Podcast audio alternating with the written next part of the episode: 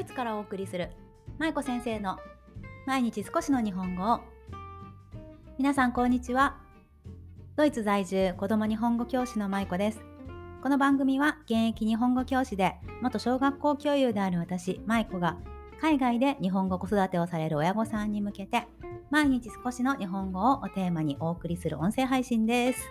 はい皆さんこんにちは。月曜日になりました。いかがお過ごしでしょうか？さあ今日は子供が長い本を読みたがらないというテーマでお話をしていきたいと思います。長い本、皆さんのお子さんはもう読まれていますか？まだお子さんが小さい方はね、なかなか長い本に至っていないかなとは思うんですが、我が家の息子は今5歳でもうすぐ6歳になるんですね。それでこれまで息子がずっと乳児期から始まって読み聞かせをしてきたんですが最近少しずつひらがなもカタカナももう読めるようになったので絵本の長さもだんだんとこう長くなってきたんですね。絵本のそのあの内容がね。例えば昔だったら本当に簡単なひらがなばっかりで全然文字数も少ない文章も少ないような本ばっかりを好んでいたんですけど最近少しずつ長い本にも興味を持ってくれるようになってそれで読み聞かせの時も私があえて長い本を選んだりすることもあるんですねただ先日ちょっと長い本ってやっぱり子供にとっては難しいのかなと思うような体験があったんですよ。まあ、エピソードがあったんですね。で、うんと、この前息子とそこに読み聞かせをしていた時にちょっと私もどうしていいものか悩んだことがあったのでちょっと今日はねそんなお話を皆さんにもシェアできたらなと思って撮っています。さあ、じゃあどんなことがあったかということなんですが、具体的なお話をしていくと、えー、私の友人のお母さんから日本語の絵本をこの前お借りしたんですよね。でその絵本は何の絵本だったかというとカロリーヌのクリスマスというお話です。で多分このカロリーヌのシリーズはあのカロリーヌと愉快な8匹という8匹？8匹？という多分シリーズものだと思うんですけどもともとこれ英語なんだと思うんですよね。でそれが日本語訳にされているものをこの前貸してくださいました。で、それをあの我が家でね、読み聞かせをしていたんですね。で、この絵本ね、実は、あのー、すごく面白い、めちゃくちゃ面白くていい本なんですけど、すごく長いんですね。で、最近息子は長い本を読むことはできるようになってきたけれど、そして私が読み聞かせもすることも増えてきたけれど、でも、あんまり長い本だとね、ちょっと嫌がるんですね。分厚い本を見ると、えー、ちょっとその分厚い本今日嫌だなとか読みたくないなとか他の本にしてっていう風にね言うことがあるんですね。でそのカロリーヌのクリスマスを見た時も同じような反応をしたんです。その本ちょっと分厚いから嫌だなーっていうことを言ってました。ね、読み聞かせもっと他の本読んでよっていうことでねリクエストしてきたんですね。ただその本を一度読み始めると息子はものすごくハマってしまってめちゃくちゃ面白かったそうなんですね。それでもうめちゃくちゃ長い本だから私ももう結構最後の方とか読むの疲れてたんですけど読み終わった後にもう一回読んでっていう風に言われるぐらい息子には楽しかったそうなんですね。で一方であるまた他の日別の日にね違う本違う長い本を読みました読み聞かせでねでその本は何ていう本かというと「星になった竜の牙」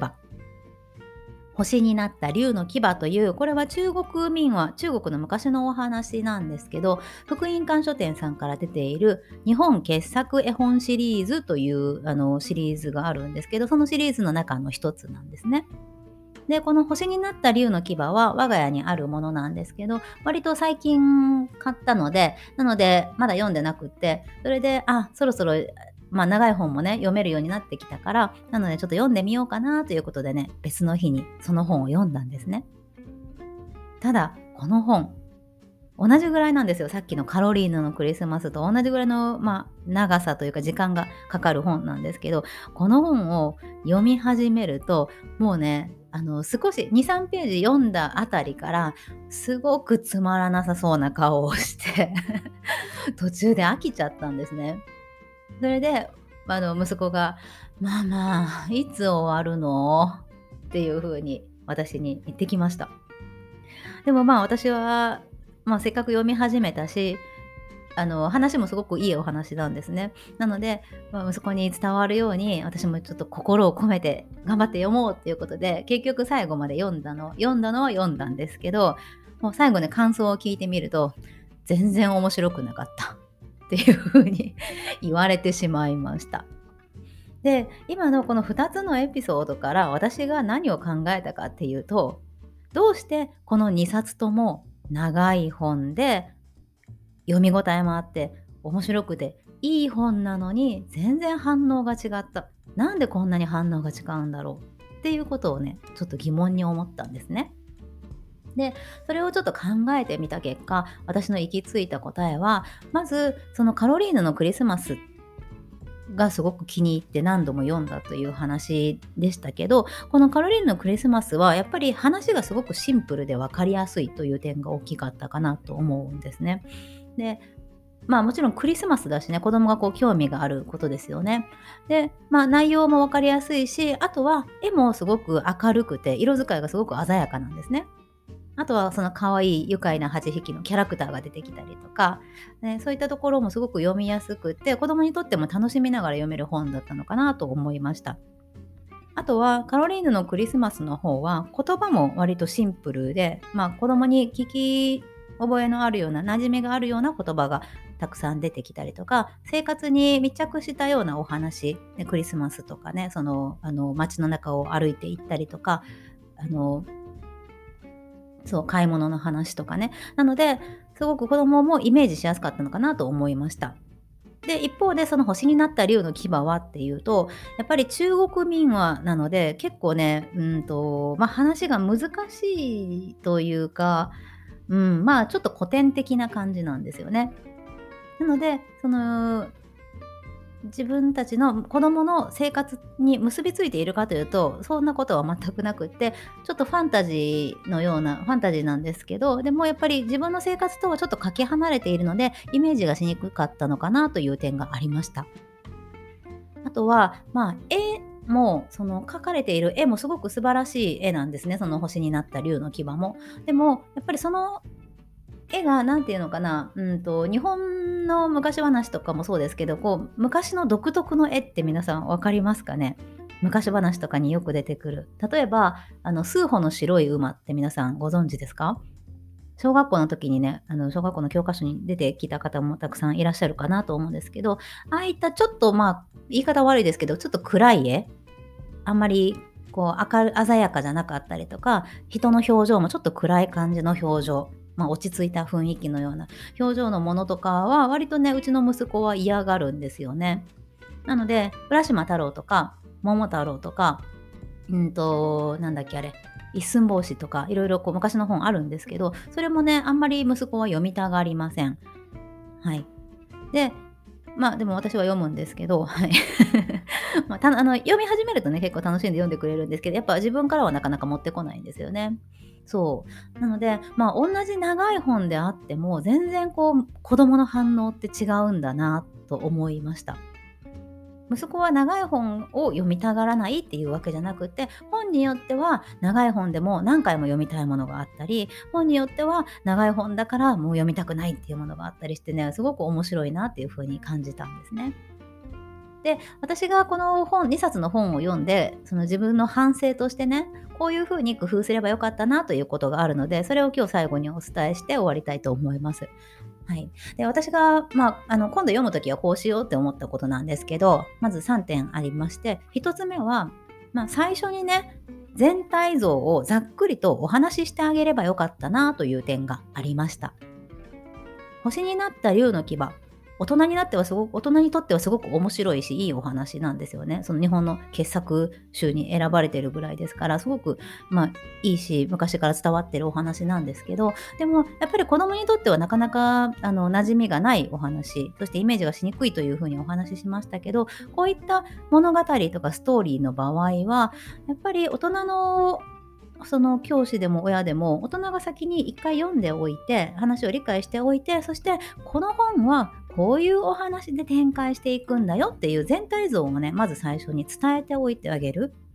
うん、これをするだけで全然子どもの理解度って変わると思うんですよね。で、まあ、それを最初に私がしなせずにもういきなりもうまっさらの状態で読み始めたのでなのでもうあの前提の知識もないままなので、まあ、息子にとってはすごく難しく感じたんじゃないかなというのを反省しました。はい、そして2つ目はあ、そう、だからその、そうそう、竜の話なんですけど、あ、ちょっとすみません、話戻っちゃった。あの、全体像ざっくりの話で、あの、竜のお話なので、例えばその若者が、あの、竜の退治、竜をやっつけに行くお話なんだよ。ね、あのお姫様を助けるために竜をやっつけに行くお話なんだよっていうようなことをね最初にお話ししておけばよかったなというのが反省点です。はい、そして2つ目は無理に最後まで聞かせようとしないということですね。